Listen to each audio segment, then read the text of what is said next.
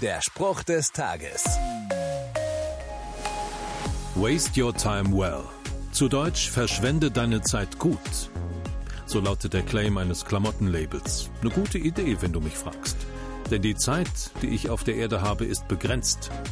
Jüngste Erdbeben in der Türkei und Syrien, der Krieg in der Ukraine oder Corona haben uns schmerzlich vor Augen geführt, wie schnell sich alles ändern kann. Ein wenig tröstlich kommt da die Tatsache daher, dass es schon immer schwere Zeiten auf der Erde gab. So schreibt Paulus in der Bibel, macht den bestmöglichen Gebrauch von eurer Zeit, gerade weil wir in einer schlimmen Zeit leben. Dinge wie Streitereien, Neid, Eifersucht, Habsucht, Geldgier, ach, das ist alles schlecht investierte Zeit. Womit willst du deine Zeit im besten Sinne verschwenden? Der Spruch des Tages steht in der Bibel. Bibellesen auf bibleserver.com.